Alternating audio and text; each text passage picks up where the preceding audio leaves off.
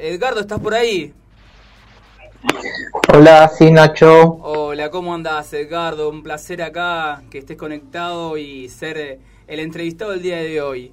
Eh, yo, para empezar, te queríamos preguntar cómo, cómo es esto de, cómo empezaste vos, cuáles fueron tus comienzos en, la plástica, en la pintura. A ver, contanos un poquito de eso. Bueno, el agradecido soy yo antes que nada por eh, esta posibilidad. Eh, mis comienzos, bueno, yo nací en Concordia, provincia de Entre Ríos, y a los 13 años me vine a Rosario.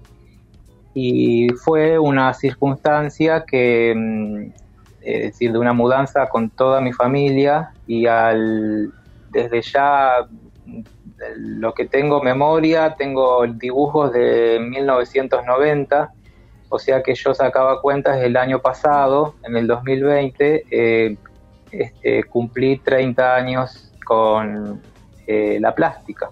Así que es una recopilación de 30 años de mm, eh, una búsqueda, de mm, manifestar lo que uno tiene adentro. En este caso, en mis obras se ve siempre esta, esta historia donde cuento de alguna manera el, el porqué, digamos, de esta, de esta mudanza y transformar un poco las partes tristes de, la historia que, todo, que cada uno tiene en, algo bello a través de la pintura. Claro, y la pintura específicamente, ¿qué es lo que te trajo? De, de, ¿Cuál fue cuál fue ese motivo que te, que te dio para que vos digas, bueno, me inclino por la pintura?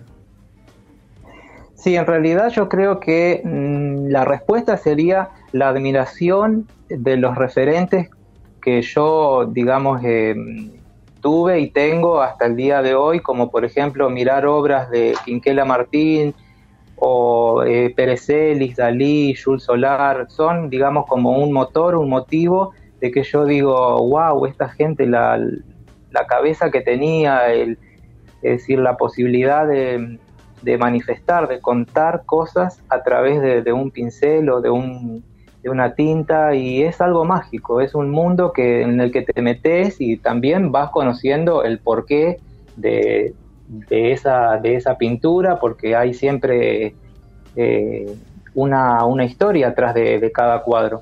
Claro, perfecto, bien, bien. Ahora, contame un poquito acá a nivel, a nivel ciudad, a nivel de Rosario, ¿cómo ves el tema de, de, del arte en cuestiones de la plástica? ¿Hay un movimiento de artistas eh, o todavía Rosario como que no, esto de la pintura como que no le da mucha importancia a, lo que es la plástica, a los movimientos de la plástica acá en la ciudad de Rosario?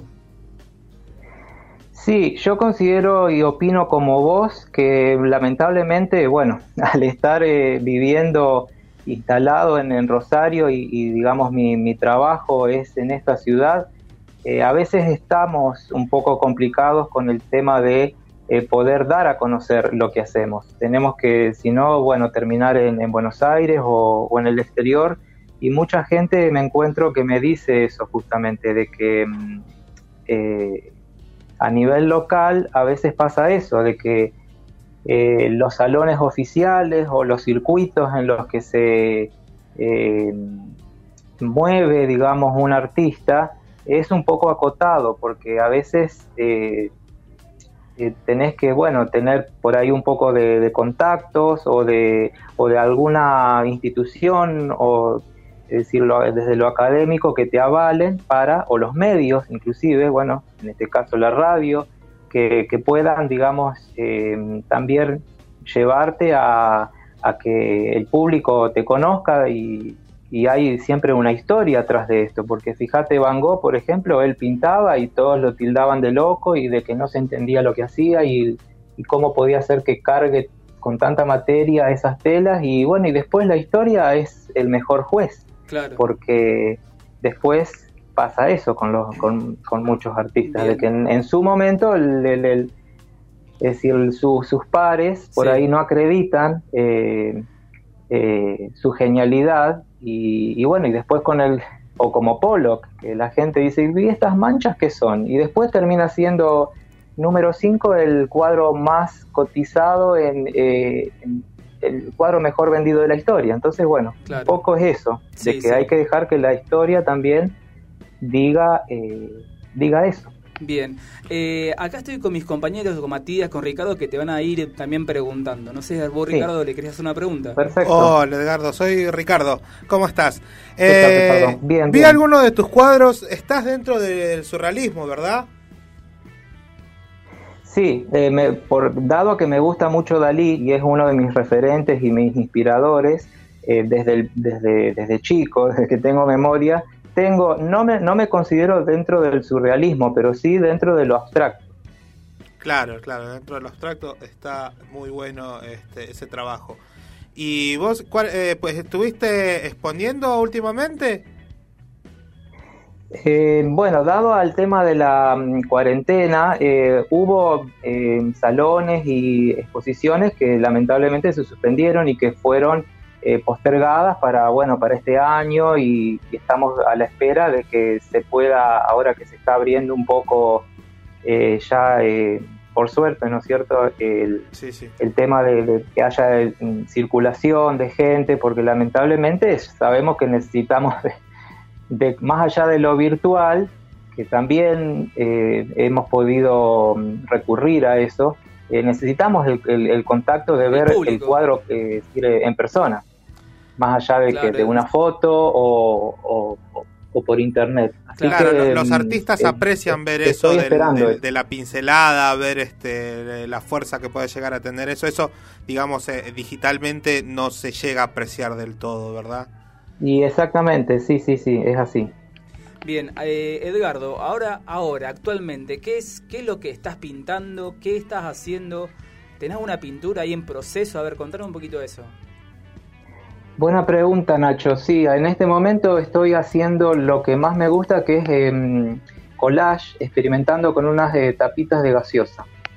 Que bueno, las, eh, decir, hago un boceto de lo que quiero hacer y las voy em, presentando sobre una madera, juego con los colores, arriba de las tapitas eh, también pinto y bueno, y queda una, una cosa bastante original. Me gusta siempre. Jugando un poco con la escultura también, parece. No se vea en, comúnmente, digamos. Sí, acá eh, jugando un poco con la escultura, porque yo digo, ¿cómo, cómo llega un artista a poner eh, tapitas de gaseosa en, un paño? A ver, ¿cómo, ¿cómo llega a eso? ¿Se te ocurre de casualidad? ¿Un día te levantaste y dijiste, voy a hacer tapita? ¿O, o es algo que vos, bueno, sí, bueno, me siento a crear? En realidad, a mí lo que me pasa es que em, yo me aburro fácil. Esa es la, esa es la respuesta que te puedo dar.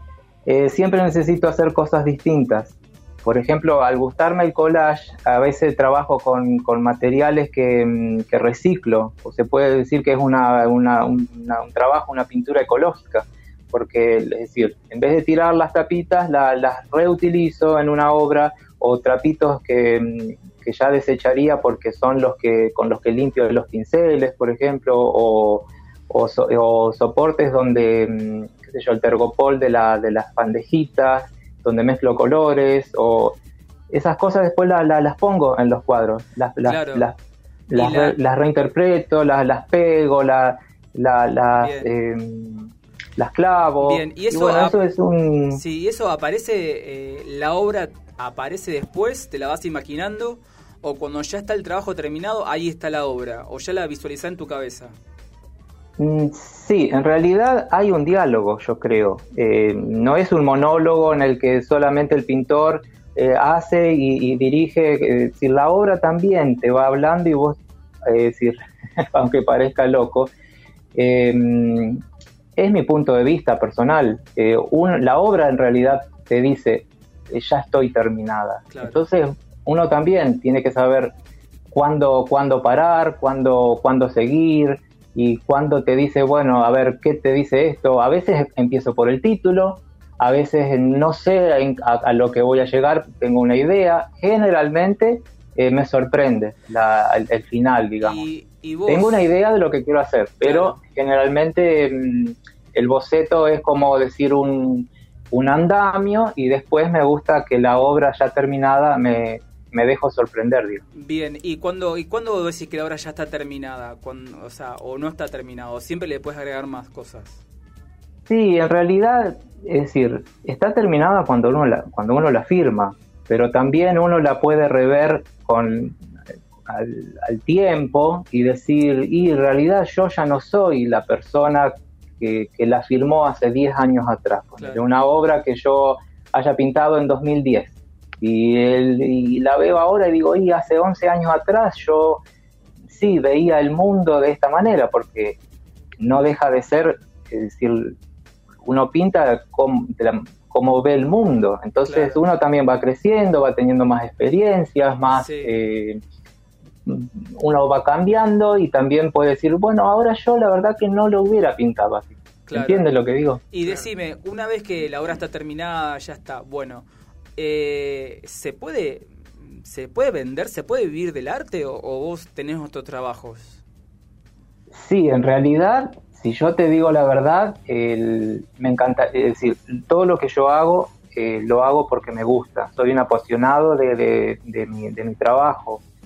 Eh, pero mm, si bien he, vendido y vendo obra, eh, no todos los meses vendo un cuadro. Entonces hay una realidad, hay un alquiler que pagar, hay puestos, servicios. Entonces, bueno, en mi caso, eh, también soy masajista y profesor de yoga. Y en este caso, entonces, trabajo de, tengo las tres cosas que, con las que me manejo.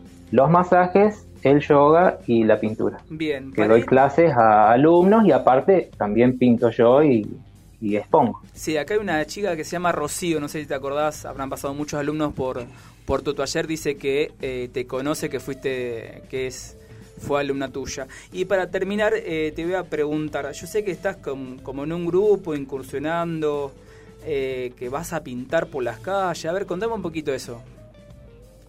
Sí, siempre estoy abierto a mm, participar en proyectos que, aparecen. Eh, tengo por suerte colegas, amigos eh, que mm, también están organizando siempre cosas. Eh, por ejemplo, pintar al aire libre en un viñedo, porque justamente es lo que necesitamos un poco ahora, es ya salir, estar, si bien con los protocolos, pero también eh, por esto que te decía antes de lo, de lo virtual, uno necesita el contacto con, la gente, con el público y con otros colegas. Así que esa, esa, en esas, en esas em, eh, oportunidades las tomo y me sumo siempre.